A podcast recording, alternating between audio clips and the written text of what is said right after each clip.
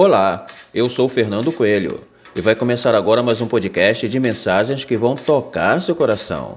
Relaxe e curta essa viagem. Tinha suspirado, tinha beijado o papel devotamente. Era a primeira vez que eles escreviam aquelas sentimentalidades, e o seu orgulho dilatava-se ao calor amoroso que saía delas, como um corpo ressequido que se estira no banho tépido. Sentia um acréscimo de estima por si mesma e parecia-lhe que entrar, enfim, numa existência superiormente interessante, onde cada hora tinha seu encanto diferente, cada passo conduzia um êxtase e a alma se cobria de um luxo radioso de sensações.